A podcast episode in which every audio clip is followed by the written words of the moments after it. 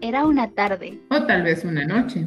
probablemente soleada, O puede que haya sido lluviosa.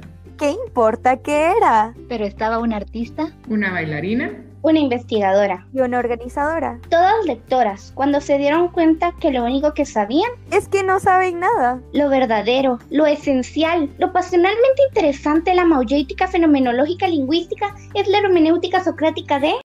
¿Qué dijiste? ¿Qué es un Sócrates? ¿Con qué se come eso? ¿A lo policía? Y si a ti, como a nosotras, no te gustan los trabalenguas de pensamiento y los laberintos de ideas, Puedes escucharnos en este espacio de divagaciones y sentirte acompañada o acompañado en esta permanente confusión.